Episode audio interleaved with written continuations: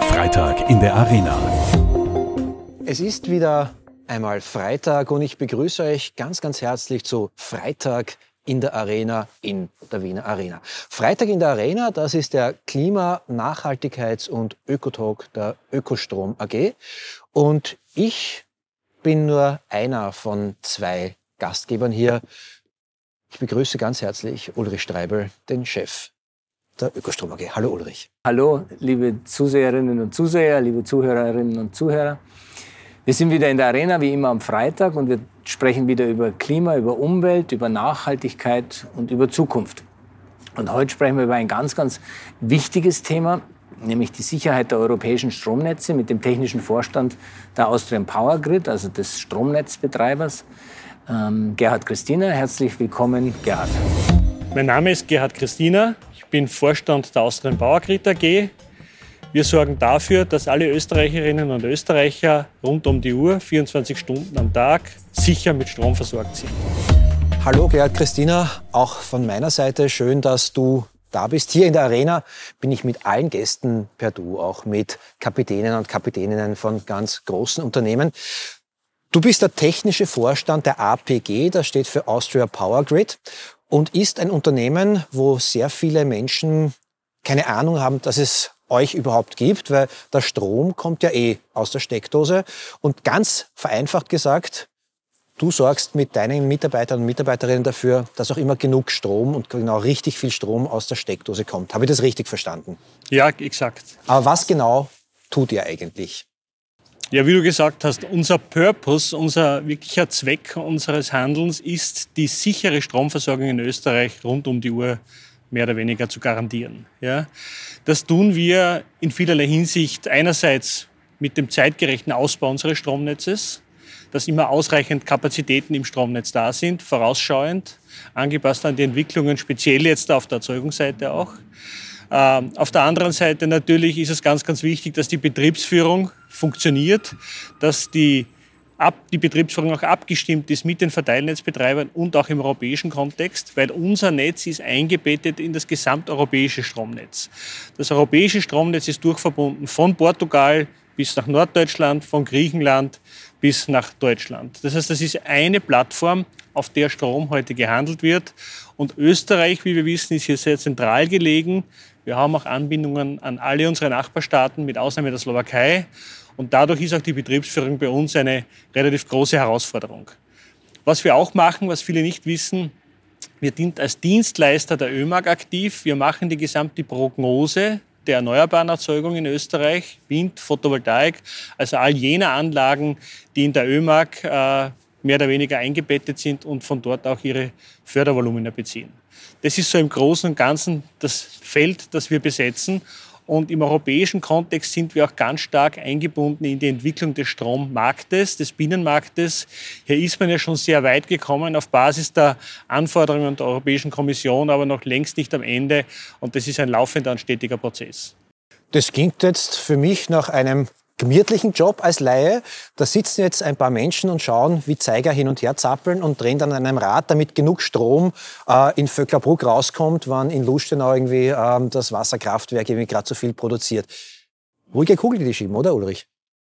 Also ich glaube, so ganz ruhig war es für den Gerhard und seine, seine Mitarbeiterinnen und Mitarbeiter nicht, zumindest im Jänner, weil Gerhard, da wäre es fast im europäischen Netz wirklich flächendeckend zu einem Blackout gekommen, einem Stromausfall. Äh, erzähl uns ein bisschen was drüber. War es da so gemütlich? Der 8.1. war ein Tag, äh, den wir sicher nicht so schnell vergessen werden. Das war wieder mal ein Weckruf, würde ich sagen, für das europäische Stromsystem. Wir beobachten ja schon seit längerem und wir, wir warnen ja auch immer wieder davor, dass wir immer mehr auf Kosten der Substanz leben. Wir sehen ja, dass der Umbau auf der Erzeugungsseite, wir wollen ja alle in Richtung der Erneuerbaren, gar keine Frage, wir unterstützen das auch voll, aber das geht alles viel, viel schneller als der Netzausbau. Der Netzausbau hinkt daher und äh, ich glaube, keiner von uns würde ein Haus, was immer er hat, so umbauen, dass er das nicht vorher gesamthaft plant und dann sagt, so, welcher Schritt muss denn als erster passieren, welcher folgt dann, sodass am Schluss das alles wieder funktioniert. Da haben wir einfach ein bisschen ein Problem in Europa, muss man ganz offen sagen. Das funktioniert nicht so, wie ein gut geplantes Projekt abgewickelt wird, sage ich einmal. Das war aber jetzt nicht der Grund für den 8.1. Der 8.1. war eigentlich eine Situation, wie wir sie immer wieder erleben, im Grunde noch. Äh, aber es haben dort halt einige Mechanismen dann speziell vorher nicht ganz funktioniert. Der Auslöser war eigentlich die Tatsache, dass an dem Tag sehr viel Strom aus Südosteuropa Richtung Westeuropa exportiert wurde. Es von weit mehr als 3000 MW, die hier geflossen sind. Und es kam dabei dann zu Überlastungen von gewissen Leitungszügen in der Region, speziell Rumänien, Kroatien. Äh, und das schwächste Glied hat dann irgendwann nicht mehr standgehalten. Das war eine Kupplung in einem Umspannwerk in Kroatien, in Ernestinovo.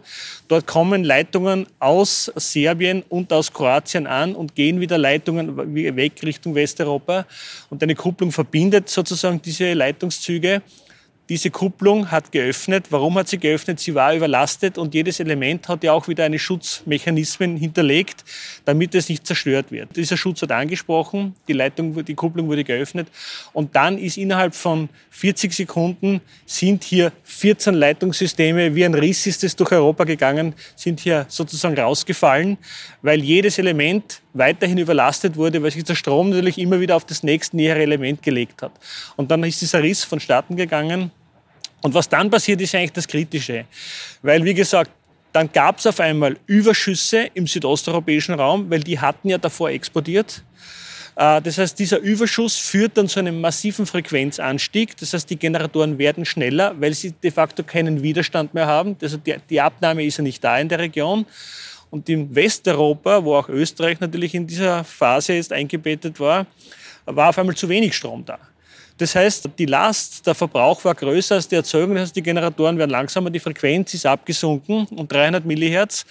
Und in dem Moment bist du eigentlich nicht mehr Herr der Sache, als Diensthabender in der Warte. Da, da bist du sozusagen nur noch Passagier und schaust zu, was passiert und kannst eigentlich nur hoffen, dass die Systeme, die Schutzmechanismen, die in dem System dann implementiert sind, äh, dass die greifen. Und die haben zum Glück gegriffen, sowohl in Südeuropa als auch in Westeuropa. Also der Frequenzabsturz wurde dann abgefangen. Frankreich hat 1000 MW Industriekunden abgeschaltet, auch Italien hat Industriekunden abgeschaltet, kurzfristigst.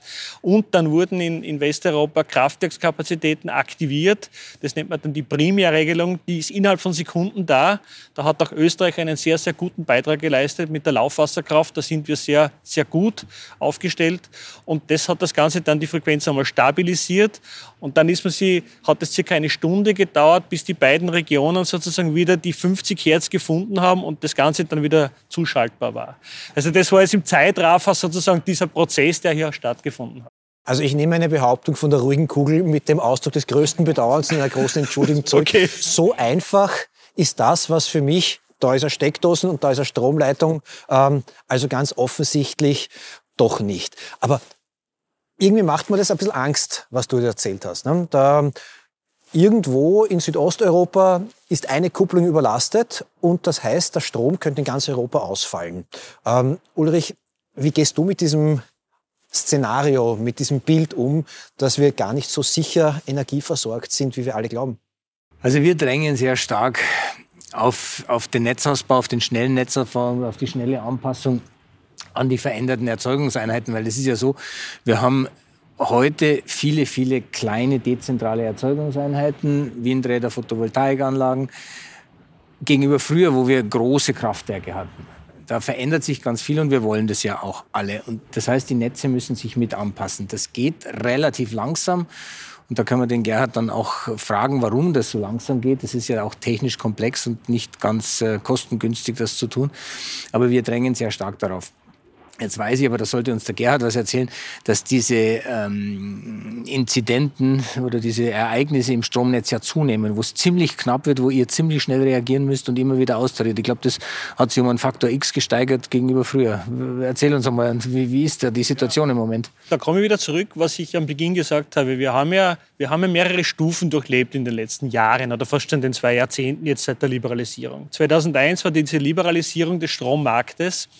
Und da war zum ersten Mal eine Situation, wo man gemerkt hat, das, was der Handel will, kann die Physik nicht leisten. Ja, weil eben die historisch die Netze so gebaut wurden, dass man primär die nationale Versorgung im Fokus hatte. die Kraftwerke und die Netze abgestimmt gebaut wurden und gerade noch ein Austausch für Reservezwecke mit den Nachbarländern eingeplant wurde.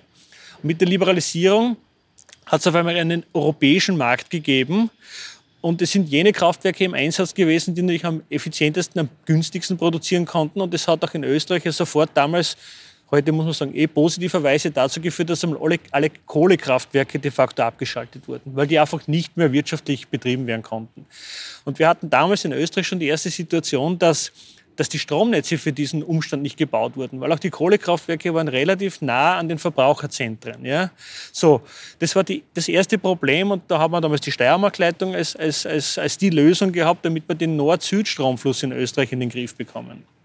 Und jetzt natürlich mit dem weiteren Umbau, mit dem, mit dem Weg in die Erneuerbaren, hat sich eine weitere Dynamik entwickelt. Und natürlich, wie wir wissen, die Erneuerbaren, keine variablen Kosten. Wir haben einen Energy-Only-Markt. Die sind, wenn sie da sind, in der Merit Order natürlich ganz vorn angesiedelt und drängen, was ja auch gewollt ist, natürlich politisch, die thermischen Kraftwerke hinten raus aus dem Markt. Ja. Das heißt aber, wir wissen alle, die Erneuerbaren stehen großteils woanders als es die thermischen Kraftwerke waren. Äh, das sieht man in Deutschland ganz speziell. Also Offshore-Anlagen, große Offshore-Anlagen oder im Norden Deutschlands äh, große Windkraftleistungen. Und äh, dann gibt es natürlich die thermischen Kraftwerke, gerade im Süden Deutschlands, die stehen dann und du musst den Strom vom Norden in den Süden bringen. Und diese billige Erzeugung, die dann da ist, die wollen natürlich alle abgreifen. Und damit kommt es zu wesentlich großräumigeren, weiträumigeren Stromflüssen die wir vorher nicht gesehen haben. Die haben wir vor 20 Jahren in der Form nicht gesehen, dass wir, wir haben teilweise 7, 8, 10.000 MW, die von Westeuropa Richtung Südosteuropa fließen. Und das belastet die gesamte Netzinfrastruktur in der Region dann. Auch Österreich ist davon sehr stark betroffen. Und da bist du dann oft wirklich überrascht, und wir haben ja Mechanismen bei uns mittlerweile implementiert. Wir kriegen zum Glück mittlerweile immer am Tag davor, also alles, was heute gehandelt wird, alles, was heute für morgen, immer für den Day Ahead, was für morgen passiert, das bekommen wir am Abend. Wir simulieren auch den nächsten Tag im Stundenraster durch. Also wirklich für ganz Europa. Das machen wir in Abstimmung mit allen Übertragungsnetzbetreibern in Europa. Und dann wird analysiert, geht das überhaupt, was gehandelt wurde? Geht sich das physikalisch aus? Oder wie müssen wir eingreifen ins System? Das ist dann so, das nennen wir Redispatch. Dann sagen wir, okay, jetzt muss aber ein Kraftwerk trotzdem fahren in Wien, ein thermisches Kraftwerk. Und stattdessen muss irgendwo in Deutschland oder Frankreich ein Kraftwerk zurückfahren, weil die Balance muss ja wieder stimmen. Also ich kann nicht einfach was hochfahren, was dann nicht abgenommen wird, der Strom. Also ich muss immer komplementär auch dann etwas zurückfahren. Und so agieren wir als APG auch, äh, damit wir sicher sind, dass unsere Netze dann am nächsten Tag nicht überlastet sind und nicht wir so eine Überraschung überleben, wie es in Kroatien passiert ist. Weil dort, das hat man jetzt schon gesehen im Nachgang der Analysen, die waren einfach überrascht von den hohen Stromflüssen. Und jetzt muss man schauen, haben die nicht die richtigen Informationen bekommen? Waren die Informationen vielleicht falsch? Was hat nicht gestimmt? Also du lebst von den Daten, die du kommst, weil die die Grundlage sind für deine Berechnungen dann. Und wir mussten alleine im letzten Jahr 261 Mal in das System eingreifen, vorab, damit wir das Netz am nächsten Tag stabil haben. Und das hat auch 132 Millionen Euro gekostet, das muss man sagen als schlichter technischer Vollleihe, sage ich jetzt, dann machen wir es doch mit dem Strom, so wie die Briten mit äh, der EU. Ähm, wenn das so komplex ist und wenn da durch ganz Europa irgendwie so nicht wirklich vorhersagbare äh, und auch bedrohliche Strommengenschwankungen auftreten, na, dann klinken wir uns doch einfach aus und jeder hat sein eigenes kleines Photovoltaik, äh, Windkraftwerk und Österreich ist eine kleine Insel der Seligen, ähm, die mit all dem nichts zu tun hat. Gut, das, ist, das widerspricht halt genau den Überlegungen des europäischen Binnenmarktes. Nicht? Das, ist, das, ist ja, das sind ja sozusagen die beiden Gegenpole. Nicht? Eigentlich muss man sagen, diese Vernetzung, dieses europäische System, ist schon der Garant dafür, dass wir auch Sicherheit haben. Weil stellen Sie sich vor, man hat jetzt nur ein, ein, ein kleines Netz, ein regionales Netz mit halt Wind, BV, vielleicht einer Batterie. Ähm, das stabil zu halten, das auch sicher zu halten dann, du brauchst ja dann auch wieder Backups, die du nur für diese kleine Region sicherstellen musst. Jetzt ist es so, dass wir Backup-Funktionen für eine große Region haben. Jedes Land hält anteilig vor für einen großen Ausfall. Dann musst du das organisieren für die kleine Region. Also es wird in jedem Fall, glaube ich, teurer. Und ich glaube auch nicht, dass es sicherer wird. Aber einfache Lösungen sind doch das, was ich mir immer wünsche. Der Ulrich ja. weiß, es, mit einfachen Lösungen kommt man nicht weit. Ne? Genau, der, der, Tom ist halt der Journalist. Das ist halt haben wir nichts gelernt. genau. genau. Nein, es, ist, es ist ja tatsächlich so, wir, wir bauen ja massiv um. Also das, was wir in der Stromwirtschaft gerade tun, das ist ja schon ein, ein, ein, ein Megaprojekt. Also wo wir wirklich im, de facto tauschen wir über ein paar Jahrzehnte alle Erzeugungsanlagen aus. Also die Kohlekraftwerke kommen weg, die Atomkraftwerke in Deutschland kommen auch weg. Ähm, und wir stellen ganz, ganz andere Erzeugungseinheiten auf. Ähm, das sind jetzt vornehmlich mal Windräder, das sind Photovoltaikanlagen, das sind aber auch Wasserkraftanlagen, wo, wo noch Ausbau möglich ist. Und wer weiß, was noch kommt. Dann kommen Speicher dazu. Ähm, es können ähm, ähm, Pumpspeicherkraftwerke natürlich sein oder jetzt stark chemische Speicher, also Batteriespeicher, sonstige Speicherformen. Also das ist schon ein massiver Umbau. Und den brauchen wir ja auch. Ähm, denn nur diese Netze ermöglichen letztlich, dass wir die Energieerzeugung erneuerbar machen können. Also ohne das würde es ja nicht gehen. Und typischerweise ist es so, aber Gerhard, vielleicht sagst du was dazu, typischerweise ist es so, je größer und vernetzter das System ist, desto stabiler wird es. Weil simpel gesprochen, natürlich kann es sein, dass bei uns da draußen im Burgenland kein Wind ist. Ähm, aber in äh, Deutschland an der Nordsee sehr wohl der Wind bläst. Und wenn es dadurch über die Netze einen Ausgleich geben kann, dann kann auch mit vielen dezentralen Energieeinheiten ein stabiles System entstehen. Oder? Absolut richtig, kann dir voll zustimmen. Das, das sehen wir auch. Ähm auch der Wind und die Photovoltaik, wenn man jetzt Europa betrachtet, weht ja nicht in ganz Europa gleich. Also wir erleben es ja immer wieder, wenn so Westwetterfronten kommt, dass einmal in Deutschland sehr viel Wind ist und ein, zwei Tage später kommt er dann nach Österreich und in Deutschland flacht er ab. Das heißt, mit den Netzen sind wir natürlich in der Lage, diese regionalen Überschüsse, die dann einmal in Deutschland generiert werden, einmal über Europa auch aufzuteilen. Da kann dann jeder sozusagen seine, seine Portion auch ein bisschen abholen. Und wenn der Wind dann weiterzieht über, über, über oder die Wetterfront über Europa drüber, dann kommt er halt dann zu uns auch und dann sind auch wir Exporteur. Also es ist so eine Wechselwirkung dann, die da entsteht. Und wir sagen immer, die Netze sind einmal eine ganz, ganz große Flexibilitätsoption, die wir haben und nutzen sollen. Neben weiteren, wie du schon angesprochen hast, die wir in jedem Fall brauchen werden, Demand Response, Speicher, alles das, was sozusagen in der Pipeline diskutiert wird, werden wir brauchen, um, um die große Menge der Erneuerbaren, die wir erwarten, integrieren zu können. Die Frage, die sich aber stellt, warum Warum geht der Netzausbau eigentlich so langsam vonstatten? Zumindest jetzt aus, aus meiner Warte würde ich mir da mehr Tempo wünschen, weil es ist tatsächlich so, wir sind ja Windkraftbetreiber und Photovoltaikbetreiber. Und wir haben tatsächlich viele Projekte, die deshalb verzögert werden, oder auch gar nicht kommen, weil wir keine Netzanschlüsse haben. Also wir hätten das Land, wir hätten grundsätzlich Genehmigungen, aber die Netzanschlüsse sind nicht da. Warum ist es so schwierig, die Netze auszubauen? Es hat mehrere Gründe. Äh, erster Grund einmal ist natürlich, wir haben extrem aufwendige, lange und umfangreiche Genehmigungsverfahren, speziell im, im Hoch- und Höchstspannungsbereich, weil da musst du immer ein UVB-Verfahren machen. Und, äh, und da sieht man dann halt schon, dass der Aufwand für diese Verfahren exorbitant viel ist, unzählige Gutachten, natürlich auch sehr viele Parteienrechte und wenn man will, kann man diese Verfahren auch lange, lange verzögern. Das ist einmal sicher ein Thema, da haben wir auch immer wieder Vorschläge gemacht. Da geht es uns nicht darum, Parteienrechte einzuschränken, aber wenn du natürlich äh, gute Anwälte hast, auch auf der Gegenseite, die wissen schon, diese Dinge sozusagen immer wieder zu drehen, zu drehen, äh, der Richter sagt, ja, dann brauche ich noch ein Gutachten, der macht noch eine Eingabe und so ist es ein Ping-Pong-Spiel und wir haben das erlebt über, über Jahre, speziell bei der Salzburg-Leitung auch. Sicher ein Thema. Ähm, ein zweites großes Thema ist, glaube ich, auch, die Bevölkerung hat diese Transformation des Energiesystems für sich noch nicht ganz verstanden. Was ich immer wieder erlebt habe in Salzburg war, die Leute haben gesagt, Entschuldigung, man sagt uns doch, es wird alles dezentraler wir kriegen Photovoltaik. Wir, wie, wie, du gesagt hast, wir kriegen das ja im Kleinen jetzt dann gemacht. Wozu brauchen wir jetzt so eine große Leitung wieder? Das widerspricht doch all dem, was uns sozusagen die, die, die relevanten Akteure erzählen.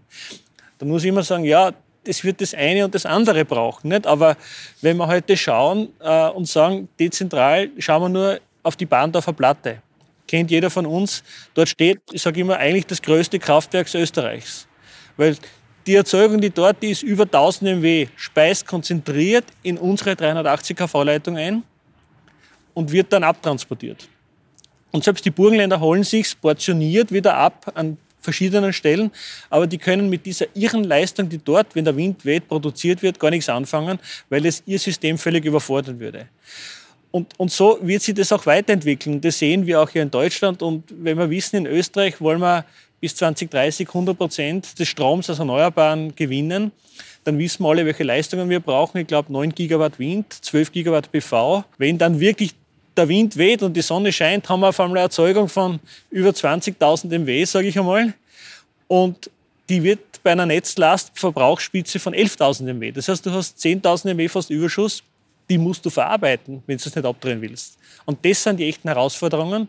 Darum braucht es die Leitungen, aber das haben die Leute noch nicht für sich so verstanden. Also da fehlt schon auch noch am, an dem, wie wir die Leute hier mitnehmen wollen, einbinden wollen.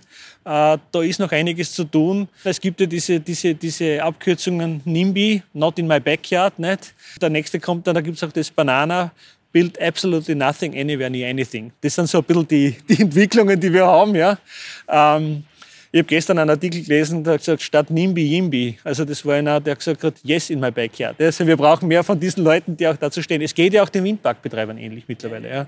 Aber wie schafft man es, diesen äh, Optimismus, dieses Ja, yes in my backyard, weil wir brauchen das alles, äh, auch kommunikativ über die Rampe zu bringen. Ähm, wie erklärt man dann den Leuten positiv, nicht mit Fearmongering, also mit Angstschöpfen, ähm, dass man das alles braucht, dass es eigentlich, also dass diese großen Netze zu äh, unser aller Vorteil sind.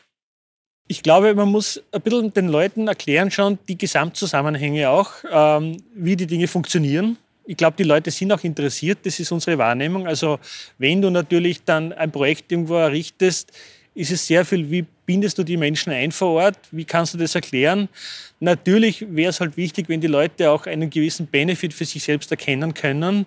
Das versuchen wir ja auch immer wieder, wenn es in der Region Bedarf gibt, wie kann man sozusagen auch irgendwo äh, was leisten. Aber es ist halt ein großes Infrastrukturprojekt. Und ich glaube, auch dazu muss man stehen, du wirst nie alle überzeugen können. Und es wird halt dann doch irgendwann eine Gruppe geben, die das grundsätzlich anders sieht, die dann überhaupt das System in der Form in Frage stellt. Und da ist es halt dann irgendwo in, der, in einer Demokratie schon so, dass man irgendwann einmal eine Entscheidung auch treffen muss und sagen muss, aber das Projekt machen wir, das brauchen wir. Die Klimakrise ist wahrscheinlich das Thema, das uns in den nächsten Jahren und Jahrzehnten beschäftigen wird. Und wir können es uns nicht leisten, wegen ich sage jetzt einmal ganz bewusst, diversen Faktoren, die wir vorgetragen bekommen. Da geht es oft, na, ist das Raufußhuhn dort gefährdet oder so. Alles recht, ja. Aber irgendwann muss man auch einmal die Größe haben und sagen, okay, da gibt es was ganz Großes, das bedroht uns alle. Und wenn die Leitung nicht gebaut wird oder wenn wir die Erneuerbaren nicht integrieren können, wird es vielleicht noch schlimmer. Und das ist so ein bisschen mein Zugang auch. Ja. Wie lange habt ihr jetzt gebraucht für die Salzburg-Leitung? Weil die war ja auch medial durchaus immer wieder in den Zeiten. Wie lange hat das insgesamt gedauert, von der Planung bis zum Bau? In Summe kann man sagen 20 Jahre. 20 Jahre ja. für eine große Leitung. Ja, ja. Ulrich, du weißt, welche Frage ich dir jetzt stelle. 20 Jahre braucht eine Leitung. Ähm, für die, die, Energiewende, für Klimaneutralität haben wir keine 20 Jahre. Ähm, dein Text an dieser Stelle ist immer, es geht dir alles zu langsam es geht ja auch zu langsamer. Was, was, was können wir, was kannst du als Energieprovider, äh, was kann ich als Journalist, was kann der Gerhard als, äh, als Netzprovider, ähm, als Netzregulator, was kann da jeder von uns tun? Wir können alle nur auf unsere Art und Weise ähm, Initiative ergreifen. Das heißt, jetzt wir als Erzeuger müssen schauen, dass wir einfach Projekte aufstellen, die einmal genehmigungsfähig sind. Dann müssen wir zum Gerhard, zur APG oder auch zu den Landesenergie ähm, Netzbetreibern gehen und schauen, dass wir diese Netzzugänge kriegen. Dann brauchen wir Journalisten, die darüber schreiben, dass das ja alles sinnvoll ist. Und dann brauchen wir die Politik, die das unterstützt. Und da sehen wir ja jetzt durchaus eigentlich an allen Stellen, dass viel passiert. Also da ist jetzt schon eine Dynamik in Gang gekommen. Ähm, die müssen wir nutzen, die müssen wir weiter treiben. Es ist immer noch zu langsam, weil ich, ich sage es ja immer wieder, zwei Grad Paris heißt maximal 20 Jahre bis CO2 null. 1,5 Grad Paris heißt 10 Jahre. Und das heißt, wir können ja gar nicht äh, solche Zyklen mehr uns erlauben. Ähm, das heißt, alle miteinander müssen wir anschieben. Aber jetzt eine Frage, Gerd. Wäre die Salzburg-Leistung schneller gegangen, wenn man Erdkabel gemacht hätte? Gute Frage. Aber darf ich vorher noch ganz kurz vielleicht einen Aspekt von meiner Seite einbringen? weil du gefragt hast, was müssen wir alle tun. Ich glaube, was es braucht, ist, wir brauchen für so einen großen Umblau, auch wie du es gesagt hast, wo wir ja wirklich 2030 im Idealfall 100 Prozent Erneuerbare haben. Es bräuchte eine Planung, wo sich wirklich die relevanten Stakeholder und auch die Politik am Ende des Tages zusammensetzen und sagen, wir wollen, wir haben ein Ziel, dort wollen wir hin. Und was braucht es für dieses Ziel? Da braucht es, ich jetzt einmal, nicht nur die Erneuerbaren und die Photovoltaik. Das sind so die, die Ingredienzien, das ist sozusagen das, was es in jedem Fall braucht. Ja? Das ist die Quellen dazu. Aber es braucht auch dahinter ein System, das auf diese Quellen abgestimmt ist. Das ist wie beim Formel-1-Auto. Es ist nicht nur der Motor, es ist das gesamte Chassis, es ist das gesamte Fahrgestell. Das muss mit dieser Leistung umgehen können, das da hinten da drinnen ist. Und so geht es uns ein bisschen. Und ich glaube, so müssten wir an die Sache auch herangehen und einmal gewisse Dinge per se außer Streit stellen. Und da muss halt dann, dann die Politik sagen, diese Infrastruktur, Leitungsinfrastruktur braucht es einfach. Die braucht es. Das kann man von mir aus auch noch einmal extern begutachten lassen, analysieren lassen, aber dass man einmal gewisse Dinge wirklich außer Streit stellt. Und das ist ja jetzt angedacht, auch im EAG dieser Netzinfrastrukturplan. Und ich sehe das als eigentlich sehr positiv, weil ich glaube, und das wäre auch für uns gut, weil für uns als Infrastrukturbetreiber, wir kommen und wir müssen den Leuten erklären, warum es die Leitung braucht. Ja? Und eigentlich sage ich, uns unterstützt aber keiner, weil da sind alle weg dann, wenn die ersten Bürgerproteste auftauchen. Da bist du ganz alleine auf einmal. Ja? Und da, sind, da unterstützt dich kein Windparkbetreiber oder wer immer. Nicht? Der kommt nicht hin und sagt, ja, aber die müssen die Leitung bauen, weil das brauchen wir für unser System. Ulrich? Und das brauchen wir, glaube ich. Unterstützt du den Gerhard? Zum einen würde ich ihn unterstützen. Ich würde tatsächlich kommen und sagen, ich brauche die Leitung, weil wir haben, wir haben solche Fälle. Wir haben wirklich fertige Projekte, die wir bauen könnten. Und ähm, die stehen, weil wir keinen Netzzugang haben. Aber das mit dem Netzinfrastrukturplan ist ganz entscheidend. Und ich war ja ähm, eine Zeit im Umweltbundesamt, habe dort gearbeitet. Und dort gibt es Studien zu Netzinfrastrukturen. Aber das ist noch zu wenig, weil das ist schon ein sehr komplexes Unterfangen. Das muss man schon wissen. Deswegen bin ich auch froh, dass das im Erneuerbaren Energienausbaugesetz drin ist, ähm, dass da was passieren soll, weil das ist aufwendig, technisch komplex, das kostet auch Geld und das braucht Zeit. Aber wie immer, wenn wir es nicht bald anfangen, dann ist es auch nicht bald da. Und wir brauchen es ziemlich schnell. Und da haben wir wieder die Problematik, die wir ja öfters auch hier in dem Talk besprechen. Jetzt haben wir wirklich tolle Initiativen aus dem Klimaministerium heraus. Erneuerbares Ausbaugesetz. Sollte schon längst da sein, jetzt hängt es schon wieder. Und ich kann mir nicht erklären, was ist da los in der Politik, dass man so ein klares, auch gut gemachtes Gesetz nicht über die Bühne bringt. Aber da glaube ich, müssen wir mal Politiker einladen und die fragen, Heute fragen wir den Gerhard zu den technischen Sachen, die wir ähm, äh, leisten können. Also jetzt wird es doch wissen mit den Erdkabel. Wäre es leichter gewesen, ähm, diese Leitung, weil die war jetzt besonders prominent ja auch ähm, umstritten, oder aber auch in Zukunft, die, die, die, sagen wir, das äh, Wohlwollen der Bürger auch ähm, zu gewinnen, wenn wir die Leitungen nicht oben aufhängen würden, weil schön ist tatsächlich nicht immer, sondern wir würden sie vergraben? Zum Thema Verkabelung vielleicht drei Aspekte. Äh, so eine Verkabelungsfrage hat aus unserer Sicht drei wesentliche Faktoren, die man berücksichtigen muss. Es ist natürlich unbestritten wesentlich teurer. Es muss wer zahlen. Das sind wir alle als Netzkunden, als Stromkunden. Das darf man nicht unterschätzen. Bei einer 380 kV-Leitung ist es circa Faktor 8 bis 10. Hängt ganz stark von der Bodenbeschaffenheit ab. Also wenn du in Salzburg irgendwo im Fels bist, ist es natürlich wesentlich teurer noch. Also sagst du zehnmal so teuer? 8 bis 10. Wir haben das auch analysieren lassen von, von Experten, speziell im 380 kV-Bereich. Das wird dann nach unten, bei 110 kV ist das Verhältnis nur mehr 1 zu 2. Ja? Also das wird, weil da einfach das alles wesentlich aufwendiger ist. Dann ist es eine eine rechtliche Frage, da komme ich gleich darauf zu sprechen, weil man ist ja immer die Frage, muss ich alles verkabeln? Ich bin nicht der Meinung, dass es Sinn macht, 130 Kilometer in Salzburg zu verkabeln, sondern es gibt natürlich immer so Regionen, wo man sagt, da wäre es wahrscheinlich wirklich berechtigt und gescheitert, da verkabel weil das sind Anrainer, die dort wohnen, oder es ist ein Naturschutzgebiet oder es ist ein Landschaftsschutzgebiet und so weiter. Zweiter Aspekt.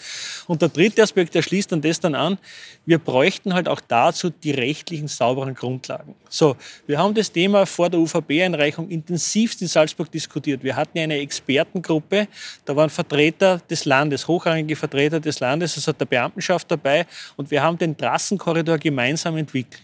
Und am Schluss ist man draufgekommen, ja, da gibt es drei Bereiche, da wäre es wirklich gut, vielleicht wenn wir verkabeln. Weil wir sind ja weit im Mittelgebirgslagen unterwegs, irgendwo, da ist weit und breit niemand. Aber irgendwann kommst du dann bei einer Talquerung oder irgendwo im Flachgau heraus und bist dann schon irgendwo sichtbar natürlich. Und, und da war die Frage, ja, dann verkabeln wir. Und ich kann dir sagen, es war so, wenn man gesagt hat, ja, verkabelt man in Eugendorf. Ja, dann hatte jeder andere Bürgermeister in Salzburg gesagt, wenn der ein Kabel kriegt, dann muss ich es auch kriegen. Weil sonst da sehen wir uns beim Höchstgericht. Und wenn wir dann mit unseren Juristen gesprochen haben und gesagt haben, ja, wenn wir das machen, wie schaut denn das dann aus? Es gibt keinen Grund, warum Eugendorf ein Kabel kriegt und Koppel oder ich sage jetzt Artnet oder St. Johann nicht. Das heißt, du bist eigentlich am Ende des Tages, und das war damals sogar der Landeslegist in dieser Expertengruppe, der hat zu mir gesagt, Herr Christina, es geht nur alles oder nichts. Sie werden dazwischen nie genehmigungsfähig sein. Das war eigentlich einer der, der Kernthemen für uns. Darüber hinaus natürlich die Kostenfrage der Regulator hat natürlich auch da eine Rolle, der muss sich da auch dann positionieren. Und ich glaube, und wir sind jetzt wieder in Diskussion, man wird dieses Thema sicher in der Zukunft äh, anders behandeln müssen. Und wir brauchen auch, und wir scheuen uns nicht davor, eine legistische, saubere Grundlage. Weil warum soll, ich meine, ich habe nichts davon, wenn ich mich da wehre gegen, gegen, gegen die Wünsche der Bevölkerung. Ganz im Gegenteil, ich möchte eigentlich ein Projekt haben, wo alle glücklich sind und wo ich feiert werde und nicht, wo ich dann als Buhmann dastehe. Ja? Und technisch natürlich, man muss schon ein bisschen aufpassen, 100 Kilometer verkabeln ist, ist, ist nicht technisch das, was sinnvoll ist, weil du brauchst nach jedem Kilometer eine Muffe und bei 1000 Muffen dann ist das auch nicht unbedingt zuverlässig. Ich mache jetzt was ganz Böses, nämlich das, was Journalisten immer machen. Das Thema ist extrem komplex. Äh, da geht es um Wirtschaft, Technik, Metaebenen, langfristige Planung. Und jetzt zitiere ich einfach das österreichische Bundesheer, weil ihr reguliert die Stromintensitäten, ihr verhindert die Blackouts. Im Jänner 2020 hat das österreichische Bundesheer bereits davor gewarnt, dass ein großer Blackout in den nächsten fünf Jahren bevorsteht. So, in diesem Augenblick, wo ich so etwas sage, vergessen 80 Prozent unserer Zuhörer, Zuhörerinnen, Zuseher, Zuseherinnen alles und sagen, um Gottes Willen, ich habe Angst. Müssen wir uns fürchten? Nein, also ich möchte das ganz klar sagen, wir müssen uns definitiv nicht fürchten. Ähm, wir haben, und das hat ja auch dieser Störfall gezeigt, es, es sind Systeme implementiert, die ein Blackout verhindern. Ja? Aber ich glaube, was der, was der, auch der erste auch gezeigt hat, ist, Versorgungssicherheit ist kein Selbstläufer. Das ist nicht etwas, was einfach so nebenbei mitgeht, sondern das riesige Bewusstsein muss schon da sein. Und wie wir schon diskutiert haben, wir haben einen gewaltigen Systemumbau vor uns. Da ändert sich sehr, sehr viel. Und da muss man dann schon schauen, dass auch weiterhin die Zahnräder ineinander greifen, weil wir es uns nicht leisten können, eben zu sagen, wir schalten das System einmal ab zwei Jahre, dann tun wir umbauen und dann schalten wir wieder zu. Wir müssen das sozusagen, wie wir immer sagen, am lebenden Herzen machen. Und da braucht es halt dann schon auch Vorsichtsmaßnahmen da braucht es ein sehr bewusstes Vorgehen und auch ein bisschen Verständnis oft füreinander mehr und nicht zu sagen, ich möchte jetzt mein Ding durchziehen, ob die das jetzt dann schaffen irgendwie oder nicht, ist mir wurscht. Und das ist oft ein bisschen so die, die, die, die Lage gewesen. Und so gesehen, nein, fürchten nicht, Respekt haben und, und, und, und ein Vorgehen, das sehr wohl abgestimmt ist, ganz, ganz wichtig. Das heißt, wir brauchen genau die komplexen Diskussionen zu den komplexen, schwer kommunizierbaren Themen, um genau das Problem, vor dem wir uns fürchten, das einfach zu kommunizieren ist, zu vermeiden. Ja, wir brauchen sie und ich kann auch sagen, warum. Ähm, ich hatte vor drei Wochen eine Podiumsdiskussion äh, bei der Industriellen Vereinigung in der Steiermark und bei den einführenden Worten hat der, der Vorsitzende dort gesagt, äh, das europäische Stromsystem, dieser Verbund, dieser Netzverbund, dieser Energieverbund, ist die komplexeste von Menschen gemachte Maschine, die wir haben. Und ich glaube, er hat nicht Unrecht. Wenn man wirklich den Blick dahinter ein bisschen detaillierter macht, ich meine, da steckt mittlerweile so viel IT drinnen, so viel Digitalisierung auch und das ist alles gewachsen. Nicht? Und wenn man, wenn man irgendwas so historisch wächst und dann greift man mal ein und baut massiv um, wissen wir alle, ein altes Haus umzubauen ist immer schwieriger als ein neues hinzustellen. Das ist immer mit irgendwelchen Unwägbarkeiten verbunden, mit Überraschungen. Und die müssen wir abwehren und schauen, dass wir stabil bleiben. Da haben wir eine Frage, Gerhard. Es ist ja jetzt viel die Rede von intelligenten Netzen oder Smart Grids. Was ist es und äh, was tut das? Und ähm, sind wir auf dem Weg, solche intelligenten Netze gerade zu bauen? Smart im Sinne von intelligent. Also wir reden ja von Intelligenz im Netz, intelligente Stromnetze. Wie kann ich das Netz intelligent steuern? Und ich nehme jetzt für uns als Übertragungsnetz in Anspruch, unser Netz ist sehr smart mittlerweile. Wir steuern das Netz aus einer Zentrale in, in Wien Südost hier an der S1 wird das gesamte europäische Hoch- und Höchstspannungsnetz gesteuert. Alle Handelsgeschäfte docken dort an. Wir kriegen jegliche Informationen. Wir kriegen im Sekundenraster, werden hier die Informationen eingeliefert und Schalthandlungen daraus abgeleitet und so weiter. Das heißt, da sind wir schon sehr smart. Wenn ich jetzt aber sage, wir brauchen noch viel mehr Smartness, dann sehe ich das so, wir müssen beginnen, glaube ich, das Energiesystem, das Stromsystem der Zukunft viel mehr von der Kundensicht her zu denken.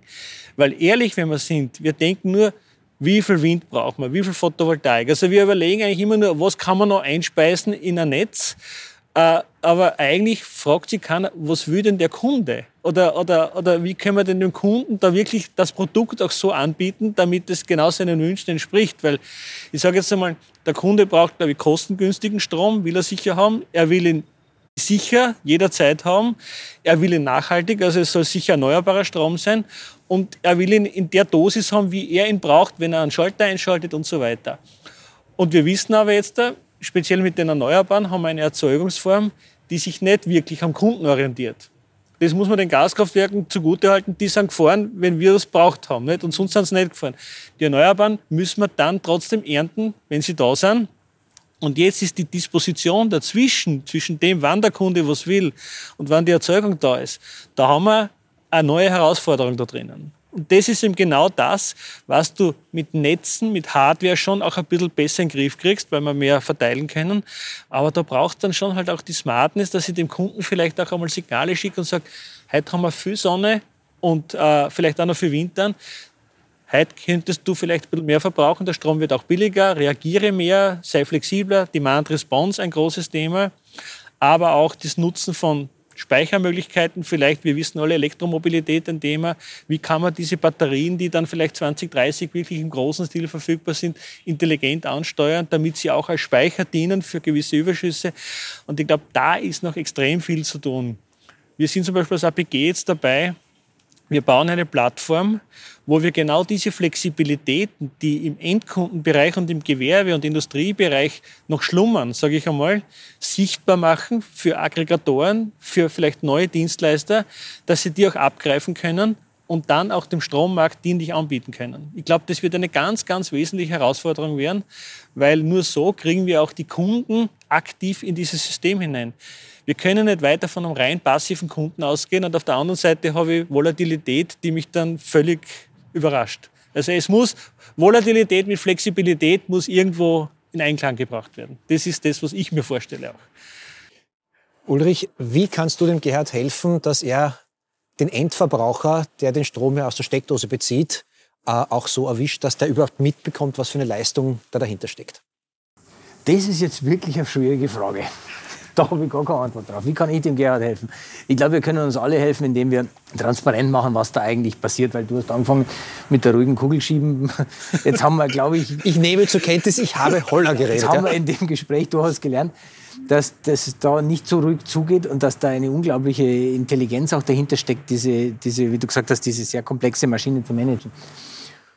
Und vielleicht tragen wir mit einem Format wie diesem bei, dass wir einfach interessierten Menschen nahebringen, was da eigentlich dahinter steckt. Ich glaube, das ist wahrscheinlich die Hilfe und dass wir alle ähm, Werbung machen, auch für den Umbau des Systems, weil es ist ja immer wieder meine Aussage, diese erneuerbare Welt, in die wir gehen, ist ja eine, die ist ja viel besser als die heutige.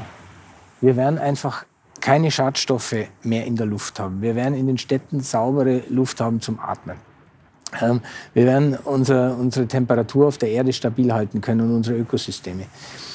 Und da ist es natürlich ein großer Beitrag, dass wir Energie nachhaltig produzieren können, aber dann eben auch zu den Menschen bringen, so wie sie sie brauchen. Und wenn wir alle da immer und immer wieder unseren Case machen, glaube ich, dann kommen wir gemeinsam vorwärts. Mein kleiner Bruder hat, wie er sechs Jahre alt war, auf jedes vernünftige Argument geantwortet, und wenn aber. diese Und wenn aber Frage werfe ich euch jetzt beiden hin und sagen wir, okay, wir tun, ihr tut alles, damit es diesen Blackout nicht gibt. Das österreichische Bundesheer warnt trotzdem davor. Es gibt eine riesengroße Szene von Menschen, die sich mit äh, Klopapier, aber auch mit Trockennudeln und dergleichen vorbereiten auf den Blackout, der hoffentlich nie kommen wird. Ähm, hast du zu Hause irgendwie Trockennudel, Campinggaskocher und alles stehen, dass äh, du gewappnet bist, wenn der Gerhard doch sein Wort nicht halten kann, der Blackout vielleicht doch kommt? Ich habe sehr großes Vertrauen in unsere Systeme und in, auch in, in das Stromnetz und in den Gerhard. Also ich habe keine Trockennudeln zu Hause, die weiterreichen als drei Tage und auch keine Wasservorräte. Also ich vertraue da schon sehr ins System. Nein, ich glaube, wir Menschen sind immer in der Lage, solche Herausforderungen technisch auch zu, zu managen. Und das, haben wir heute ja auch gut gehört. Und wir werden das weiter ausbauen. Natürlich, das kostet Investitionen, das kostet Veränderungen. Das ist aber der normale Gang der Dinge. Und der muss schnell vonstatten gehen, damit wir in diese erneuerbare Energiewelt kommen. Gerhard, was sagst du Menschen, die jetzt wie ich mit der Frage, was soll ich alles zu Hause lagern, bei dir vorstellig werden? Ein Stromgenerator in der Garage, dass wenn der Strom nicht zur Steckdose kommt, dass er quasi aus dem Dieseltank, den ich im Keller vergraben habe, noch kommt? Ich sehe es so.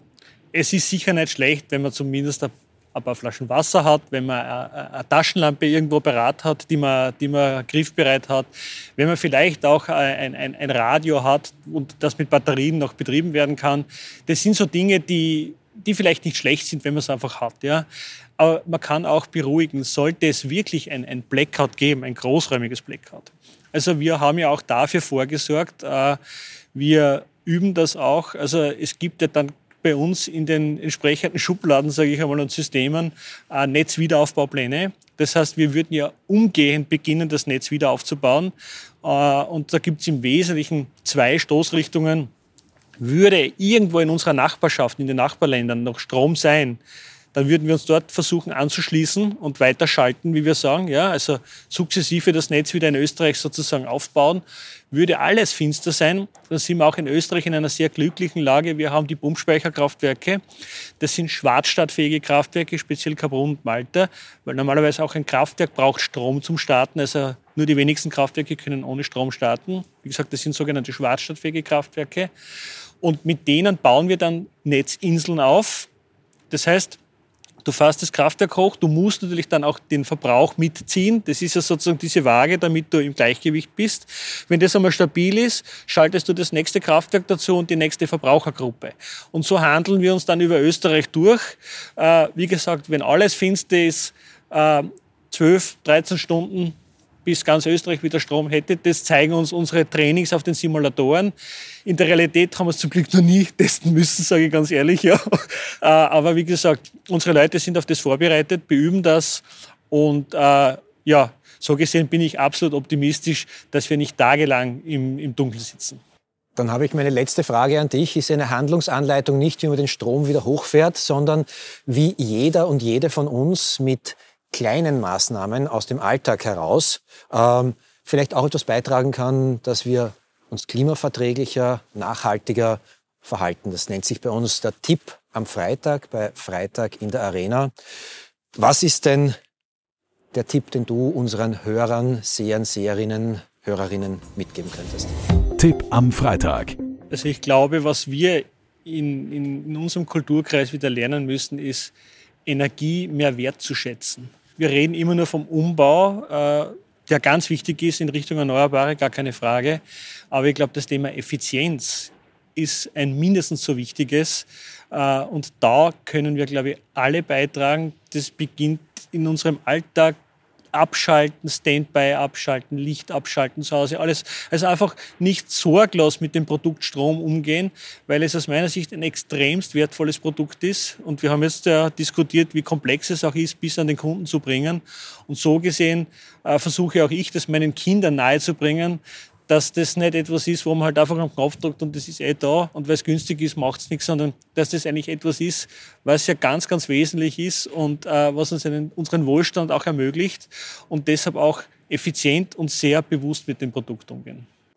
Dann sage ich mal Danke dafür, dass ich mich verlassen kann, dass der Strom aus der Steckdose kommt und mich mir einreden kann, dass es ganz einfach ist. Ich weiß, es ist nicht ganz so simpel.